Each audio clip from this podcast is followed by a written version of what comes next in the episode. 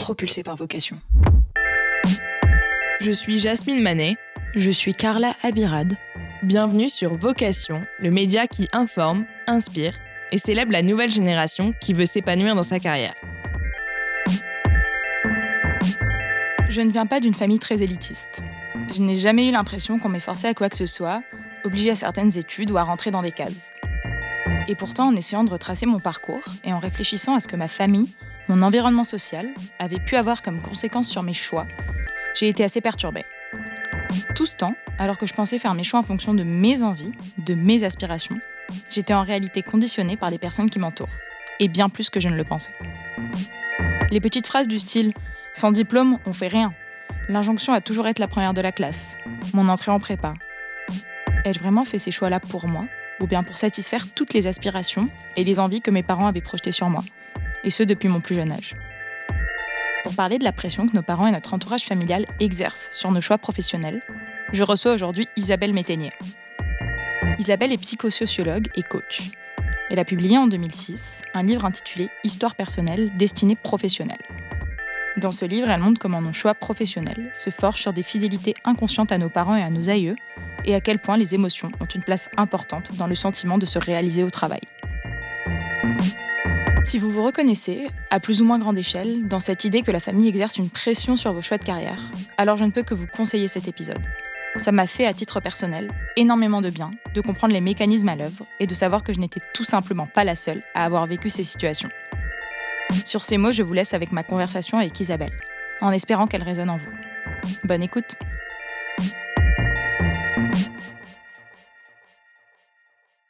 Bonjour Isabelle. Bonjour Carla. Je suis vraiment ravie de vous recevoir sur Vocation aujourd'hui euh, pour parler d'un sujet qui me tient particulièrement à cœur. Euh, c'est celui que peuvent exercer nos parents. Ah, pardon, j'ai déjà bugué, c'est pas grave. C'est celui de la pression que peuvent exercer nos parents, euh, notre famille, sur nos choix professionnels. Et ma première question pour vous, avant vraiment de rentrer dans le vif du sujet, elle est un peu personnelle, mais on la pose tout le temps. c'est qu'est-ce que vous vouliez faire quand vous étiez enfant? Alors, je suis passée par différents désirs. Euh, quand j'avais 5-6 ans, j'ai mis le souhait d'être chirurgien du cerveau parce que je me disais quand même dans le cerveau, il a l'air de se passer plein de choses. Après, à 9 ans, je voulais être clown. Et euh, finalement, euh, quand est arrivé le moment du bac, hein, je me suis dit, ben voilà, soit j'ai mon bac et je fais des études de psychologie, mm-hmm. soit je n'ai pas mon bac et je fais du théâtre.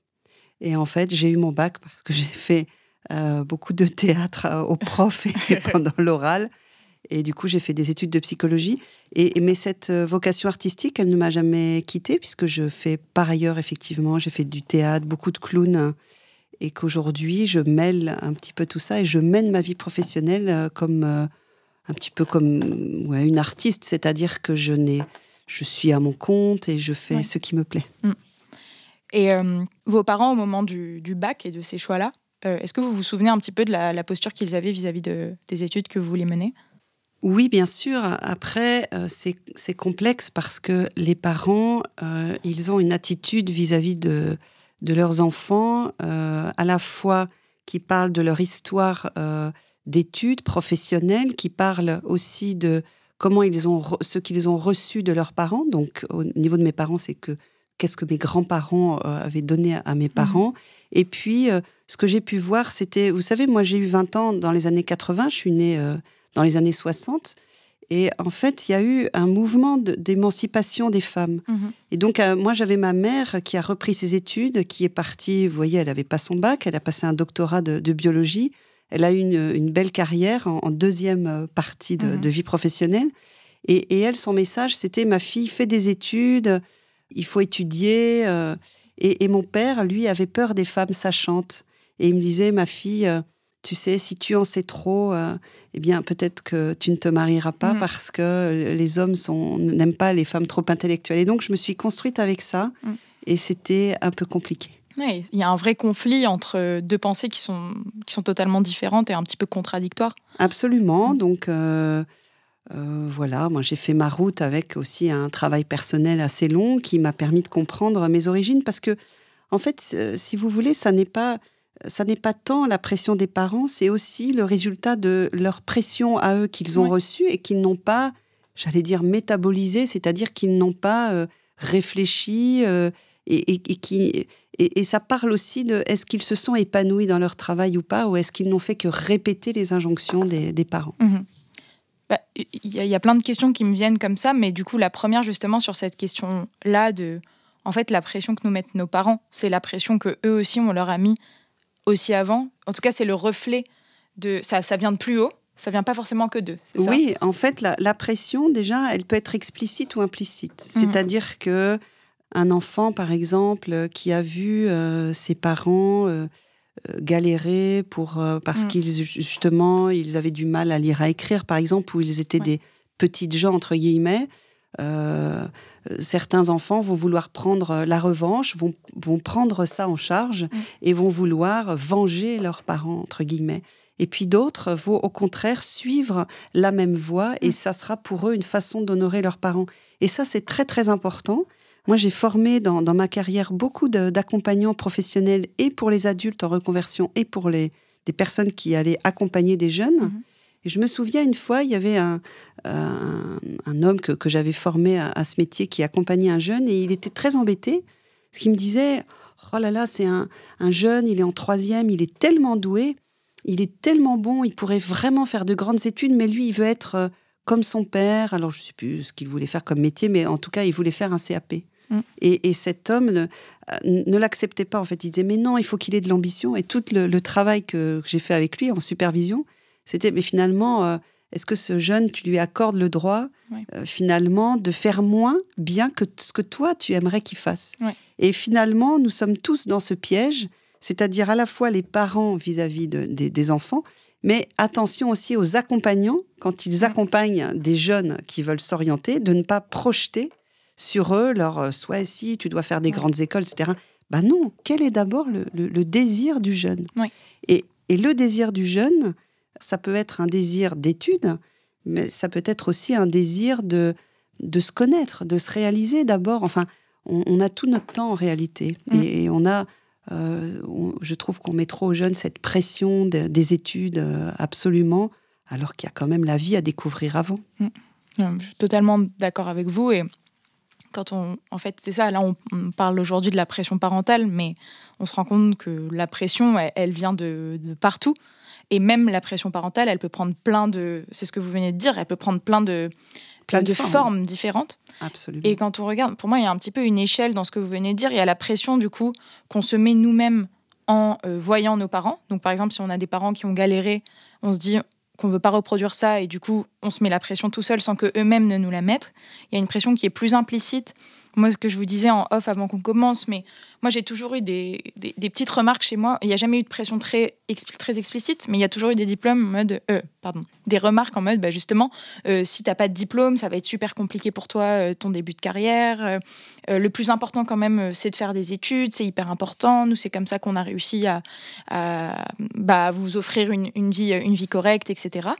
Et il y a une pression beaucoup plus, qui peut être beaucoup plus explicite de la part des parents qui forcent, entre guillemets, euh, leurs enfants à aller vers des voies euh, toutes tracées. Oui, alors après, euh, je trouve que c'est quand même toujours mieux qu'un parent ait un choix pour l'enfant plutôt que rien. C'est-à-dire qu'il vaut mieux se construire, suivre une voie et puis après être contre, etc., plutôt que de se construire dans le vide. Mhm. C'est-à-dire que de toute façon, euh, euh, c'est important dans euh, un, parent, il a, c'est un éducateur et donc il doit accompagner et donc il, donne, il fait du mieux qu'il peut et il donne une voix. Bon, c'est mieux que rien. Après cette voix-là, ce qui est important, c'est que le parent sache pourquoi il fait ça, mm. pourquoi il et, et donc je pense que la meilleure voie à suivre en tant que parent, c'est d'abord de reconnaître son histoire, reconnaître, euh, se souvenir de son adolescence, se souvenir de, son orientation, de se souvenir de ses désirs et de d'essayer du mieux possible de les faire vivre pour ne pas faire porter à son enfant le poids des regrets et de ne pas demander à son enfant de réussir à sa place. Et hum, ça, c'est pas gagné. Oui. Mais en fait, il y a un vrai travail euh, de la part. C'est pas le, c'est pas à l'enfant lui-même ou au jeune lui-même de se dire euh, je vais me détacher de la pression que mes parents me mettent, euh, mettent sur mes épaules. C'est vraiment le, parent lui-même qui doit faire un travail sur lui avant tout pour pouvoir c'est toujours comme ça que ça devrait se passer, mais en général, ça n'est pas comme ça que ça se passe. Et justement, du coup, euh, ça m'intéresse cette question parce que vous dites c'est toujours mieux d'avoir pour un parent un plan pour ses enfants plutôt que pas de plan du tout. Mais du coup, la frontière entre euh, avoir un plan qui soit justement peut-être de l'exigence, de l'ambition pour ses enfants, ou en tout cas euh, une envie d'accompagner, et le moment où ça, devient une pression qui peut devenir anxiogène, il est quand même assez délicat et flou. Euh, comment est-ce qu'on euh, distingue les deux et comment est-ce qu'on tombe pas dans l'excès en tant que parent sur ces questions? Je pense que en tant que parent, faire un travail sur soi et être assez euh, détaché entre guillemets de, sa trajectoire est assez s'offrir des possibilités de se réaliser et la meilleure voie possible. Mm. Comme ça, déjà, on enlève le, du poids à, à ses enfants et ensuite, euh, c'est aussi euh, accompagner son enfant, c'est aussi lui proposer une voie, c'est-à-dire, écoute, euh, l'amener à réfléchir, l'aider, mais ça, ça commence dès tout petit, l'aider à, satisfaire ses besoins, ses désirs, être à son écoute. Mm. Et si par exemple, ça existe, il y, a des gens qui sont très intellectuels dans des familles manuelles et qui sont vus comme des gens bizarres, et des gens très manuels dans des familles d'intellectuels qui sont vus comme des gens bizarres. Et ça serait quand même intéressant de se dire, bah, cet enfant, il est hors norme par rapport à mon, à mon cercle familial, mm. il est différent de ce que je projette, ce que je projetais. Est-ce que je peux accueillir ça? Et donc, ça, ça parle de comment on peut accueillir ce qui est différent, comment on peut accueillir ce qui n'est pas, ce qui est hors de notre contrôle. C'est accepter de lâcher le contrôle et, et d'accepter que notre univers s'ouvre mais ça, ça demande un travail sur soi. Ça n'est pas, ça n'est pas du tout immédiat et inné, hein. pas du tout. Et, là, du coup, on se place beaucoup dans, le, dans la, posture du, parent. Mais en tant qu'enfant, quand on sent, euh, ou jeune, et quand on sent que, euh, ce que le plan de nos parents, que nos parents ont pour nous n'est pas celui qu'on aimerait suivre. Euh, quand on sent que, voilà, si nos parents nous destinent, je sais pas moi, une école d'ingénieur, par exemple, et que nous, on a envie de faire un métier qui n'a rien à voir, et qu'on a peur de les décevoir, parce que pour moi, il y a une vraie question de peur, comment on fait pour se détacher de ça si nos parents, eux, de leur côté, n'ont pas fait le travail sur eux euh, dont on parle depuis le début Eh bien, c'est très compliqué parce que euh, si nos parents ne peuvent pas comprendre, je dis non, si, si, les parents ne peuvent pas comprendre, à ce moment-là, ben, soit on s'adapte et puis on le regrette. Hein. Moi, j'ai plein de gens qui me disent oui ah, vous avez fait des études de psychologie, j'aurais tellement aimé faire ça, mais mes parents n'ont pas voulu. J'ai dit, mais vous savez, mes parents, euh, mon père, il voulait pas hein, que je fasse des études de psychologie. Il disait, les psychologues sont tous des fous, donc euh, il faut pas faire ça. Mais j'ai insisté.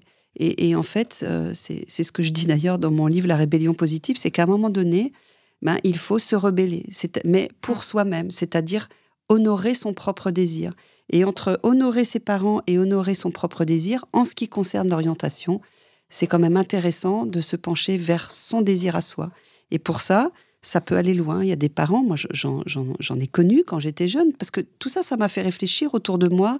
Quand j'étais au lycée, il y a des personnes qui ont choisi une orientation et les parents ont dit, eh ben, je te coupe les vivres. Moi, ça ça m'a révolté et je me suis dit, comment Comment on peut faire ça à son enfant qu'on aime? Comment on peut le faire?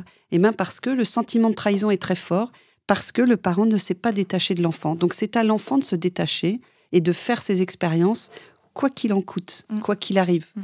Et bah, il y a des gens qui se payent leurs études, il y a des gens, il y, a plein de cas de figure. Et je trouve que c'est déjà un acte de rébellion positive, mais un acte d'autonomie fort. Mais tout le monde ne peut pas le faire, donc euh, on fait du mieux qu'on peut.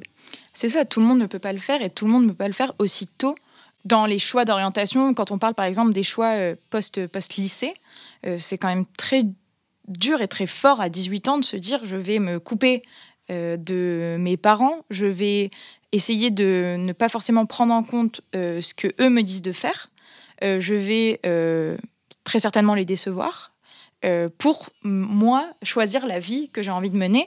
Sauf que c'est le moment où en fait on choisit notre orientation et si on le fait pas à ce moment-là, ça devient, j'imagine, plus difficile. Ensuite, après, les reconversions sont de plus en plus euh, courante. Mais bon, il faut quand même sauter le pas après de se dire bon, bah, je vais euh, embrasser le, chemin que j'ai envie de, de, que je choisis moi. Euh, alors que j'ai déjà fait, je sais pas, 5 ans, 6 ans d'études. Ouais, mais si vous voulez, je pense que c'est l'histoire de toute une vie, c'est-à-dire après, vous voyez, on est embarqué dans un travail qui ne nous convient pas, mais très rapidement, bah, on achète son appartement, on a une famille, mm. après, bah, on peut pas quitter son travail puisqu'il faut payer l'appartement, etc. Si vous voulez, on est confronté toute la vie à des choix. Et en fait, plus on les retarde, plus ils, mm. ils deviennent des choix plus, plus importants à faire. Mm. Donc, on, fait du mieux qu'on peut, sachant qu'aujourd'hui est le bon jour. C'est-à-dire qu'on essaye chaque jour de, s'affranchir un petit peu plus de ce qui nous oppresse et on essaye euh, de tracer sa propre route. Mm. Et euh, pour ça, ben, je, pense que plus on se connaît soi-même, plus on connaît l'histoire de sa famille, plus on fait un travail sur soi. Et, pour moi, c'est un chemin déjà indispensable pour pouvoir euh, se, savoir où on veut aller et se donner les moyens d'y aller. Moi, je dis souvent aux gens, qu'est-ce que vous avez envie de réussir? Quand, vous serez sur votre lit de mort Qu'est-ce qui vous fera dire, j'ai réussi ma vie, je suis fier de moi? Mm. Et ça, ce sont des questions fondamentales qu'on doit se poser jeune. Moi, je me la suis posée, euh, mais pendant des années, euh, quasiment tous les jours. Est-ce que je suis sur la bonne voie? Est-ce que je suis sur ma route?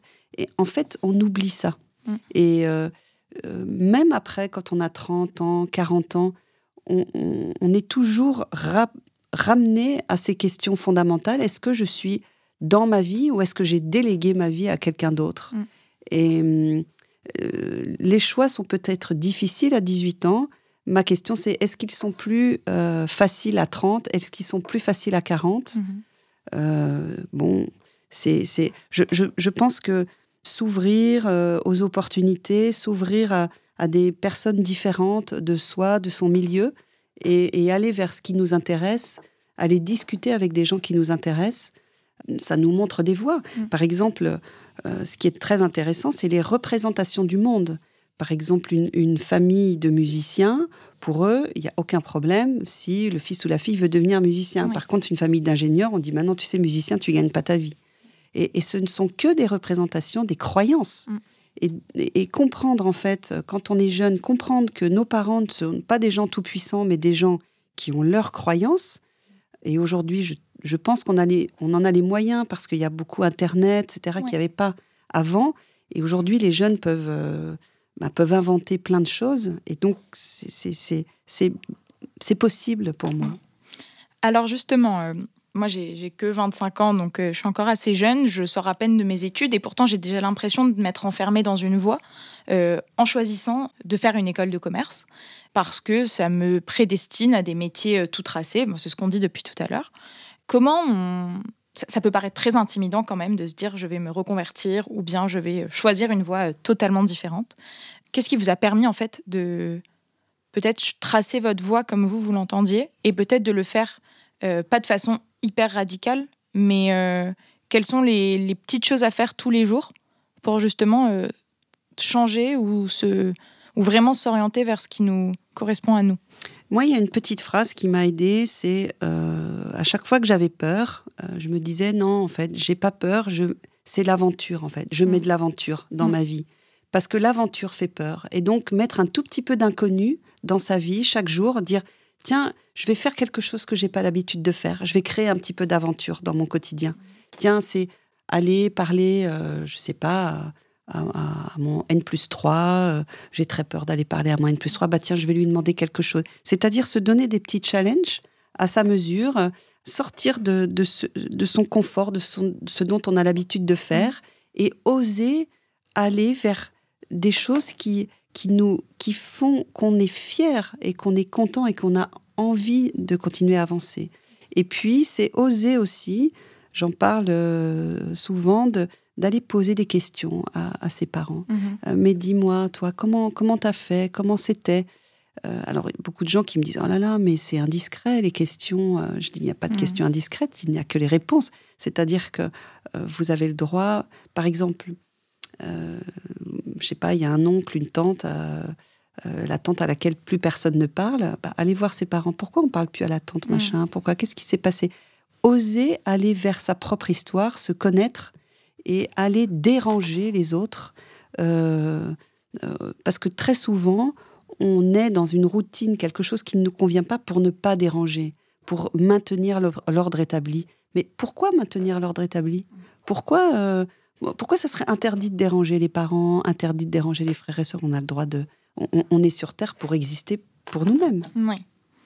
Dans ce que vous dites, là, il y a aussi une question peut-être justement de se dire que si les parents eux-mêmes ne font pas le travail euh, sur eux pour euh, laisser de la place à leurs enfants pour qu'ils puissent s'exprimer pleinement, bah, c'est peut-être à l'enfant d'aller aussi remuer tout ça. Mais exactement, et c'est ce qui se passe beaucoup en ce moment. Là, je, vais sortir un livre fin septembre qui s'appelle La fatigue mentale. Mhm. Et dans ce livre, je parle d'un phénomène qui s'appelle l'éco-anxiété, ou qui est l'objet de plus en plus de consultations chez, chez le psy. Mhm. L'éco-anxiété, c'est euh, euh, une anxiété vis-à-vis du climat, de, mm. de, la terre, de ce qui se passe au niveau de l'écologie. Et aujourd'hui, je reçois beaucoup de gens de la, de la trentaine, mhm. ou 25-30 ans, qui sont extrêmement anxieux de l'avenir de la planète et qui commencent à avoir des habitudes que les parents ne comprennent pas. Par exemple, euh, il y en a un, il me disait, bah, moi, mes parents, ils m'ont incité à faire des études, et puis finalement, je me retrouve dans un travail où je m'ennuie, donc je suis partie. Et il me dit, mes parents ne comprennent pas que notre mode de vie, on, mange végétarien, mmh. euh, on, fait du compost, on achète des vêtements de deuxième main. Ils disent, mais enfin, on t'a payé une école privée, pourquoi tu es comme ça? Ils ne comprennent pas. Et il y a beaucoup de gens, qui sont d'ailleurs de ma génération, qui mmh. ne comprennent pas. Eh ben, c'est pas grave. C'est pas grave de pas être compris parce que euh, la génération des, des 20, 30 ans, c'est une génération qui, qui, est complètement, euh, je veux dire, ben, nouvelle. Il y a tellement de choses nouvelles euh, que la génération du dessus ben, ne peut pas comprendre. Et c'est pas grave. Mm. Enfin, ça me fait beaucoup de bien et je me reconnais beaucoup dans ce que vous dites. Moi, c'est exactement comme ça chez moi. Il y a plein de choses et notamment, je trouve que c'est assez vrai quand on, quand en fait on ne vit plus chez ses parents depuis assez longtemps. Euh, moi, il y a quelque chose qui m'a frappé il y a pas très longtemps. Donc moi, mes parents, ils habitent dans le sud de la France euh, et ils sont venus à Paris il y a pas très longtemps. Et quand ma mère m'a vu euh, justement à Paris, un peu dans mon élément, sur mon vélo, aller faire mes courses, ne jamais acheter de viande, ce genre de choses, elle m'a dit mais en fait, j'ai l'impression d'avoir, enfin, de voir une, une, nouvelle personne. Et je me rends compte qu'en fait tous mes choix, que ce soit mes choix personnels mais aussi professionnels, ils les, les comprennent pas forcément. Pareil pour ce qui est du professionnel. Euh, ils ont commencé à souffler, je pense, le jour où j'ai eu, euh, où j'ai eu HEC. Ils se sont dit, bon, bah, c'est bon, l'avenir de ma fille, elle est tout, il est tout tracé, il n'y a plus de problème, on n'a plus de soucis à se faire pour elle. Sauf que il y a beaucoup de choses, et c'est pour ça qu'ils ne comprennent pas aussi et qu'ils me disent tout le temps, mais pourquoi tu réfléchis autant à ton avenir professionnel euh, En soi, pourquoi tu te plains en fait? Tu as, mmh. plein de possibilités. Comment on fait? Donc je suis d'accord avec vous, en fait, leur avis euh, et ne devrait pas euh, influencer, euh, ou en tout cas, je devrais me dire, bon, ben, ils ne comprennent pas, et c'est pas grave s'ils ne le comprennent pas, je comprends parce qu'on n'a pas vécu au même moment, on n'a pas vécu les mêmes choses et on a une histoire personnelle qui est différente.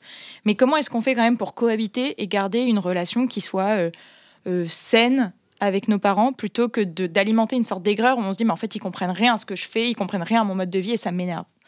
Bah, euh, je pense qu'il faut user de pédagogie avec les parents et être euh, aussi dans, dans, dans un cadre, c'est-à-dire, écoute, euh, stop. voilà, ça, ce sont mes choix. C'est-à-dire, à un moment donné, assumer qu'on est adulte et qu'on fait ses propres choix et limiter la, euh, les possibilités euh, verbales de, mm. de, Enfin, on, ne peut pas s'immiscer dans la vie d'autrui et euh, à quel âge on se sent adulte, en fait. C'est ça mm. aussi la question. À un moment donné, vous faites vos choix, vous avez 25 ans, vous êtes autonome, ben, vous, avez, vous avez votre mot à dire, point. Et, et si ça plaît pas, ben, écoutez, vous pouvez être dans l'amour, dans la relation, et à un moment donné mettre des limites en disant écoute, ça c'est mon choix, et, et, je suis une femme, et c'est respectable en tant que telle. Mm. Et voilà, alors ça n'est pas facile. Et c'est pas parce que les parents ne comprennent pas qu'on est obligé d'avoir une mauvaise relation. On mm. peut dire écoute, on va peut-être parler d'autre chose, mais mm-hmm. euh, moi je t'aime beaucoup, mais euh, je vois qu'on est juste différents, nous avons des modes de vie différents, nous, nous sommes différents. Mm. Mais moi-même, vous savez, moi j'ai un fils qui a 30 ans, il va, il, fait euh, une chaîne YouTube. J'ai beaucoup de mal à comprendre en fait. Mm. Euh, alors mm. j'essaye, mais euh, il a fait des études d'ingénieur et je me dis mais mais mais il y a aucun rapport entre entre ce que tu fais et les études. Il me dit oui, alors il m'explique. Donc moi je comprends le sens qu'il peut y mettre, mais pour moi c'est très inconnu. Donc après il faut en tant que parent il faut lâcher prise et faire confiance. Oui, c'est ça. Et en tant qu'enfant, il faut se dire, OK, ben, peut-être que mes parents me prédestinaient à faire euh, de la finance, euh, mais maintenant, euh, je lâche et maintenant, je fais ce, que, ce qui me plaît. Exactement. Mm.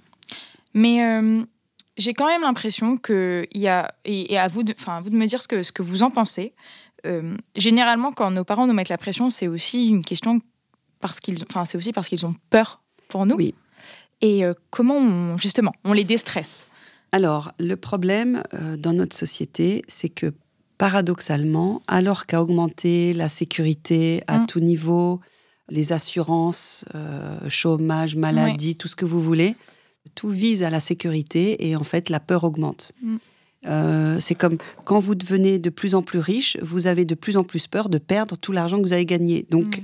à un moment donné, c'est, vous savez, le bonheur, il n'arrive pas tout seul.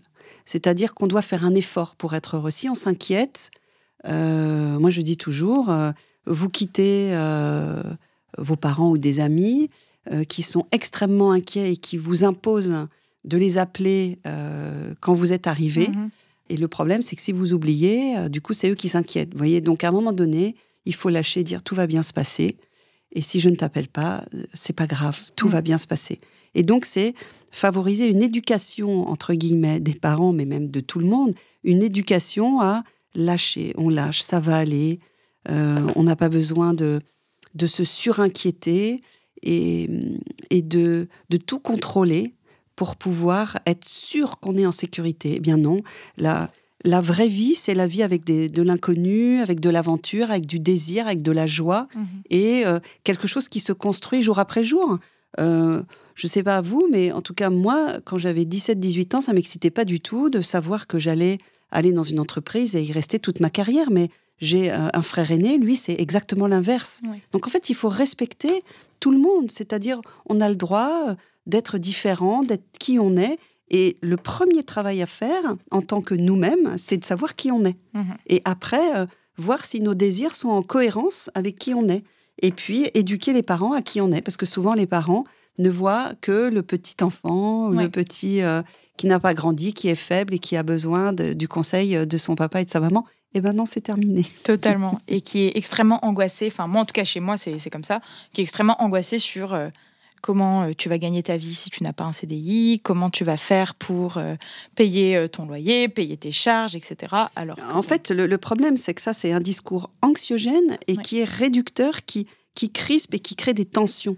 Or, en fait, la vie créative, c'est une vie où, d'ailleurs, quand on est créatif, c'est que on n'a plus de tension, on est décontracté, on n'a jamais créé quelque chose dans la tension. Donc, il faut se décontracter, se relaxer, et puis chacun euh, ses préoccupations. C'est-à-dire que moi, j'empêche pas les autres de se préoccuper de moi, euh, mais je leur interdis de, de, m'envahir avec leur inquiétude. Vous mhm. voyez? C'est-à-dire que si les autres ont envie, et en l'occurrence vos parents ou autres, si les autres ont envie de s'inquiéter pour vous, ils le peuvent. C'est leur choix de vie. Mhm. Moi, mon choix de vie, il est autre. Et c'est vraiment arriver à dire, écoute, moi j'ai beaucoup d'amour pour toi, mais là, stop, et tu, je vais peut-être limiter les conversations, mais là, c'est trop.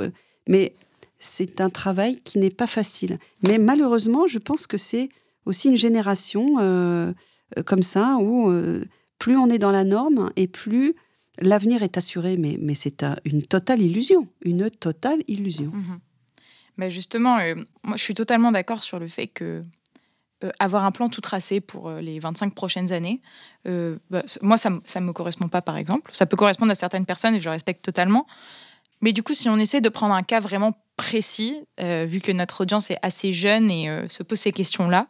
Donc, imaginons, j'ai, euh, je sais pas, 27 ans, je travaille, je vais pas reprendre la banque, on va prendre autre chose, dans un grand groupe. Je travaille dans un grand groupe depuis deux ans. Je me sens un peu désalignée avec ce que je fais là-bas. Je sens qu'au fond de moi, c'est pas ce que je veux faire. Mais je vis encore avec mes parents. Euh, qui euh, sont très heureux que je sois euh, dans ce grand groupe-là, qui m'ont payé mes études et qui se vantent auprès de leurs amis, ou en tout cas qui sont très fiers de dire que je travaille là-bas. par où je commence si je veux suivre un chemin qui est le mien et me détacher de cette pression ou en tout cas cette volonté parentale. Ben, déjà, ma question, c'est pourquoi vous vivez chez vos parents si vous travaillez dans un grand groupe? Donc la première chose... Je vis à côté. c'est déjà ben, s'éloigner peut-être? Et puis ensuite, c'est commencer à peut-être à se faire accompagner par un professionnel, quelqu'un, un psychologue ou quelqu'un qui fait euh, des, des, points professionnels, euh, qui, qui peut vous amener à une réflexion euh, de fond. Et alors là, un conseil, surtout, vous n'en parlez pas. Vous ne parlez pas autour de vous de ce travail que vous faites. D'accord. Sous prétexte d'être ramené à la raison et d'avoir une nouvelle pression. Alors, alors, t'avances. Ah, Donc ça, il ne mm. faut pas du tout en parler. C'est comme quand on écrit un livre, hein, il ne faut pas mhm. en parler non plus. et puis, euh, commencer à fréquenter des personnes qui ont un mode de vie qui nous intéresse, commencer à, faire autrement, à se détendre mhm. et oser imaginer un avenir différent, visualiser. Tout commence par des images. Mhm. Euh, si on n'a pas d'image, on ne peut pas avancer dans une direction. Donc c'est commencer par créer des images et voir quelles sont les images qui nous parlent et donc ces images, elles peuvent être créées par des personnes que l'on rencontre, par des, des modèles professionnels qui mm. nous intéressent. Et puis on peut aussi étudier pour rien. C'est-à-dire on peut dire, tiens, j'ai envie de... de, de bah, j'ai envie de tiens d'étudier euh, la philosophie parce que ça me plaît et, et, puis on verra ça peut être aussi bah tiens j'aime bien le, le, jardinage je vais passer un CAP de mm. paysagiste ou de en fait euh, il n'y a se dire il n'y a aucune limite. Oh, tout est possible dans la vie. Si vous avez envie d'entreprendre, euh, vous avez envie de passer un diplôme en sophrologie et d'être sophrologue à côté, tout est possible. Mais je, trouve que il faut limiter euh, les, paroles que l'on dit aux personnes qui peuvent nous ramener à la raison, entre guillemets, mm. ou des gens qui ne nous comprennent pas ou qui peuvent dire euh, mais ça va pas, mais comment, mais enfin, mais mais euh, mais tu rigoles, tu rêves ou quoi? Et, c'est ça, c'est le pire. Oui. Et surtout, en fait, euh, de, ce que je comprends de ce que vous dites, euh, à partir du moment où on a réalisé qu'on n'était pas forcément à notre place ou qu'on était désaligné avec notre travail, le but c'est pas de se rajouter une pression supplémentaire en se disant je dois euh, trouver ma voie euh, dans les deux prochains mois. Mais non. Et justement en fait de, cheminer, de d'en faire une affaire personnelle, pas forcément d'en parler. Exactement. Moi ça m'est arrivé. Je me souviens d'une d'une jeune femme elle avait fait des études très brillantes, euh, elle était dans la banque, euh, elle avait tout ce qu'elle voulait au niveau de la carrière parce qu'elle était vraiment excellente, mais elle déprimait, elle n'était pas du tout euh, heureuse. Mm. Et elle m'a raconté donc ces histoires de diplôme, c'était de la pression qu'elle se mettait elle-même, mais énorme. Et à chaque fois, elle était hospitalisée. Elle réussissait un concours, ah mais elle était hospitalisée après. Je ne sais pas si vous voyez. Et en fait, elle était tellement crispée à l'intérieur que mon travail, qui a duré un an, je lui dis on se voit une fois par mois et à chaque fois je lui donnais des choses à faire, à explorer. Et notamment, elle, elle avait envie d'écrire. Et donc je lui dis ben, euh, ok, écrivez, faites ceci, faites cela. Et tout de suite, elle, elle dit oui, mais enfin bon, j'écris, euh, mais je suis pas Victor Hugo. Et je lui dis vous vous rendez compte de la pression, mm. euh, la référence Victor Hugo? Mais attendez, vous pouvez écrire comme, comme vous, comme vous, et puis c'est ok. Et donc en fait, son cheminement a été de pouvoir accepter d'écrire juste à partir d'elle-même, que ce soit bon ou pas bon. Et d'ailleurs, on s'en fout. Si on a envie d'écrire, on écrit. Et c'est lâcher toute cette pression, mais elle a plus besoin de ses parents. Elle avait juste besoin de, de, lâcher avec elle-même. Et c'est d'abord ce chemin. Et ça peut passer par là, ça peut passer par... Euh, moi, il y a un jeune, un jour, je lui ai dit, bah, euh, ce dont vous avez besoin, c'est de, Parce qu'il avait très envie de voyager euh, au Vietnam. Je lui ai dit, bah, c'est de partir au Vietnam. Il, il voulait plus faire ses études d'ingénieur. Je lui ai dit, bon, euh, il avait deux ans d'avance. Je lui dis, en fait, euh, au niveau de votre cortex, vous savez que ça fonctionne bien. Je lui dis donc ça, vous, n'avez plus besoin de le savoir. Vous savez que vous pouvez rebondir avec votre cerveau quand vous voulez. Par contre, je note, alors avec des petits indices que j'avais détectés, que vous avez envie de savoir qui vous êtes, de vous confronter à vous-même. Bah, allez-y, voyagez. Et il avait des parents très ouverts qui l'ont laissé voyager, alors euh, non sans peur. Et en fait, quand il est revenu, il avait pris énormément de maturité de la confiance en lui, de la vision. Il avait rencontré des gens et puis il s'est lancé dans, des études d'anthropologie qui le passionnent. Et euh, alors vous allez me dire, mais l'anthropologie, il n'y a pas de débouché. Ça lui plaît, on, y va quoi. Après, euh, c'est un arbitrage entre je vais pas rêver, me faire trop d'illusions, et en même temps, je suis déterminée. Comment je peux faire? Mais ça, c'est une alchimie personnelle qu'il faut trouver. Il n'y a pas de recette. Et c'est drôle parce que dans tous les derniers podcasts, enfin dans les podcasts de cette saison, ça revient souvent, mais je trouve que tout ce qu'on dit, ça implique aussi de repenser la place que prend le travail dans notre vie. Euh, le travail, c'est pas forcément 8 euh, heures du matin, 17 euh, heures tous les jours dans une entreprise et dans la même pendant 20 ans. Il y a plein de façons de travailler. exactement. Et ça implique aussi de se dire, bah, je fais des choses pour moi et je ne m'oublie pas dans mon travail. Exactement. Et je trouve ça hyper important et je trouve qu'on ne nous le dit pas assez. bah donc ça veut dire qu'il faut se le dire à soi-même. et euh, une fois, j'avais eu une, personne qui était en, burn-out, donc elle était, euh, donc je l'accompagnais après son burn-out. Son mari euh, avait lui aussi eu un burn-out. Mhm.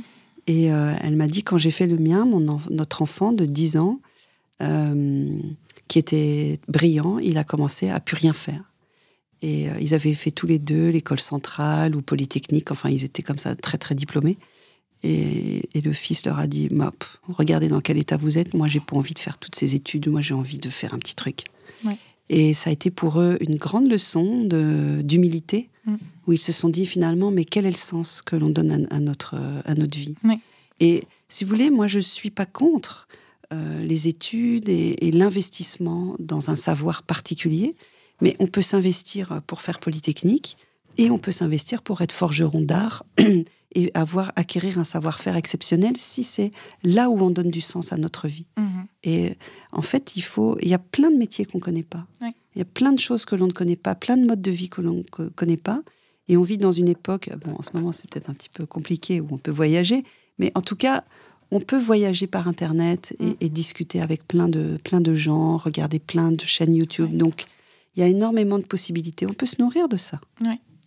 Et pour revenir justement sur les études longues, on peut faire des, études longues, une grande école, et décider euh, que notre travail ne sera pas au centre de notre vie, et euh, avoir des horaires euh, normales, saines, et ne pas finir à 20h, 21h. Mais ça serait même intéressant si on veut fonder une famille, c'est intéressant. Et puis si on veut éviter le burn-out, c'est intéressant. Exactement. Et si on veut, surtout, si vous voulez, c'est euh, quel est le sens que l'on veut donner à notre vie? C'est vraiment, vous savez, dans beaucoup de situations, euh, quand on regarde un peu, le, travail prend une grande place aussi parce que comme ça, ça nous évite euh, plein de choses, de nous confronter à des choses qui sont un petit peu plus difficiles sur le plan émotionnel, élever des enfants, construire une vie de couple qui parfois, ben, c'est compliqué. Et ne faire que travailler, si vous voulez, c'est pas très dur dans un sens, il suffit de travailler, puis c'est tout. Hein. Mais tout gérer, euh, c'est plus compliqué.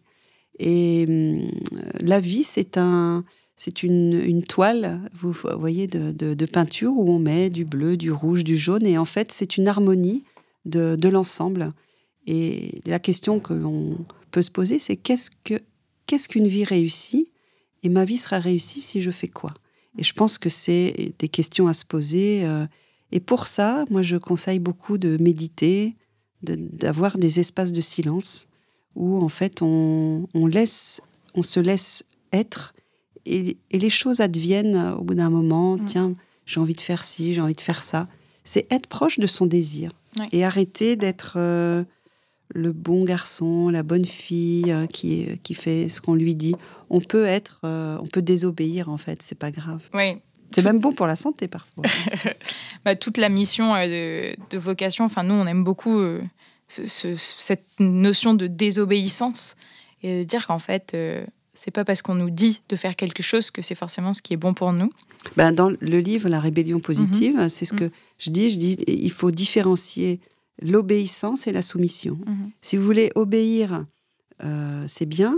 Euh, se soumettre, hein, c'est néfaste. Donc à un moment donné, l'obéissance, elle a des limites. Et à un moment donné, il faut poser des actes de désobéissance des autres pour obéir à soi. Et donc, c'est cette limite à trouver et on ne la trouve pas comme ça euh, en faisant rien. On la trouve en ayant des moments bien à soi, des moments intérieurs, des moments où on se pose, des moments où on prend le temps de parler, de respirer et de se dire mais qu'est-ce que j'aimerais vraiment faire euh, dans l'absolu, quelque chose vraiment d'important. Oui. Et, et, les vraies pauses et la méditation, euh, enfin, on a une invitée sur le podcast justement, Raph, dans cette nouvelle saison qui nous en parle. Euh, on a toujours l'impression qu'on fait des pauses dans notre journée quand on euh, s'arrête 20 minutes et qu'en fait on est sur notre téléphone pendant 20 minutes. Non, ça c'est. Ce n'est pas une pause. Non, non, non. Non, et ça, effectivement, j'en parle beaucoup dans le, dans le livre La fatigue mentale. En fait, ça, ça encombre le cerveau, ça mm. ne fait que nous divertir. Mm. Mais ça n'est pas, ce ne sont pas des moments de silence, mm-hmm. des moments de repos, ce sont des moments d'évitement où on évite de se confronter à soi-même. Donc, de toute façon, pour suivre sa voie, il n'y a, a qu'une chose à faire, c'est être en lien avec soi-même et donc s'accompagner et donc savoir qui on est et s'accepter aussi tel que l'on est. Si vous voulez, euh, euh, moi parfois ça m'est arrivé, je me suis dit, euh, parce que dans mon activité de libéral, au début ça n'a pas été facile, mmh. bon, et, mais si vous voulez, c'était plus fort que moi. Je, si dès que j'étais dans une entreprise, ben, ça n'allait pas. Donc, à un moment donné, ça sert à rien de faire des efforts. Je me suis dit, ben, je suis comme ça et, et, il faut avancer avec qui on est. Mm. Oui. S'accepter avancer euh, tel qu'on est. C'est ça. Mm. Et, puis, euh, et puis, du coup, c'est la surprise. oui, exactement. Bah, écoutez, on finira euh, sur ces belles paroles. une dernière petite question, Isabelle si vous aviez du coup justement un conseil à donner pour à des personnes qui se sentent un peu stressées justement, qui sont dans une situation, un moment où ils se sentent désalignés avec le travail ou les études qu'elles font, lequel ce serait? Eh bien, ça serait d'aller faire un point professionnel mhm. avec quelqu'un de, de spécialisé. alors, moi, j'en ai formé beaucoup et euh, alors, ils peuvent m'écrire et puis je, mhm. les, je, les, renvoie vers des personnes un peu partout en France euh, que, je, que je connais parce qu'on part de l'histoire de vie mhm. et de l'histoire des parents, des grands-parents. On, essaye de regarder les fidélités, les loyautés familiales et euh, on essaye de, de, de, regarder aussi les centres d'intérêt et d'accompagner au mieux la personne pour qu'elle se donne des permissions, mhm. oser s'affranchir des règles et se donner des permissions. Et quand c'est une personne extérieure qui nous les donne, ben, ça a un peu plus de poids. Et euh, ne pas hésiter à se faire accompagner. Oui, mais justement, euh, petit détail sur, euh, sur cet accompagnement. Est-ce que vous conseillez plutôt d'aller voir un ou une psychologue, un coach en développement personnel, un coach plus professionnel Quel type de métier? Bah, tout dépend de ce qu'on souhaite. Si c'est juste professionnel, je pense qu'il faut aller voir un, coach professionnel euh, ou faire un bilan de compétences. vous voyez, un coach en évolution professionnelle, euh, tout ça, euh, c'est c'est tout à fait valable. Les psychologues, ben, encore une fois, tout dépend. Il faut voir un psychologue ouvert et quelqu'un qui ne projette pas et qui, qui est ouvert à, à, toutes les possibilités. Donc il faut chercher un petit peu. Mais encore une fois, les personnes peuvent m'écrire et je les, transfère euh, à, un réseau. C'est parfait. Ben, il y aura euh, votre, euh, votre adresse dans la description de l'épisode. Merci beaucoup Isabelle pour votre temps. Merci Carla. À bientôt. Au revoir.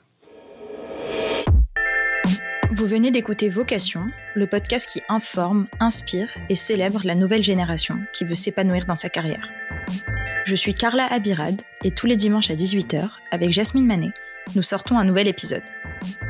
Vous pouvez vous abonner sur toutes les plateformes de podcast, nous laisser plein de petites étoiles et surtout, parlez-en autour de vous. C'est ce qui nous aide le plus à se faire connaître. Pour aller plus loin, tous les mardis dans notre newsletter, Jasmine et moi écrivons sur un sujet du monde professionnel et on essaie de faire de cet email un des meilleurs que vous recevez chaque semaine. En prime, on rajoute des ressources, inspirations et offres pour vous aider à construire votre carrière. Last but not least, rendez-vous sur Instagram pour rejoindre la communauté. At vocation.co, c'est là qu'on est les plus actives. À la semaine prochaine!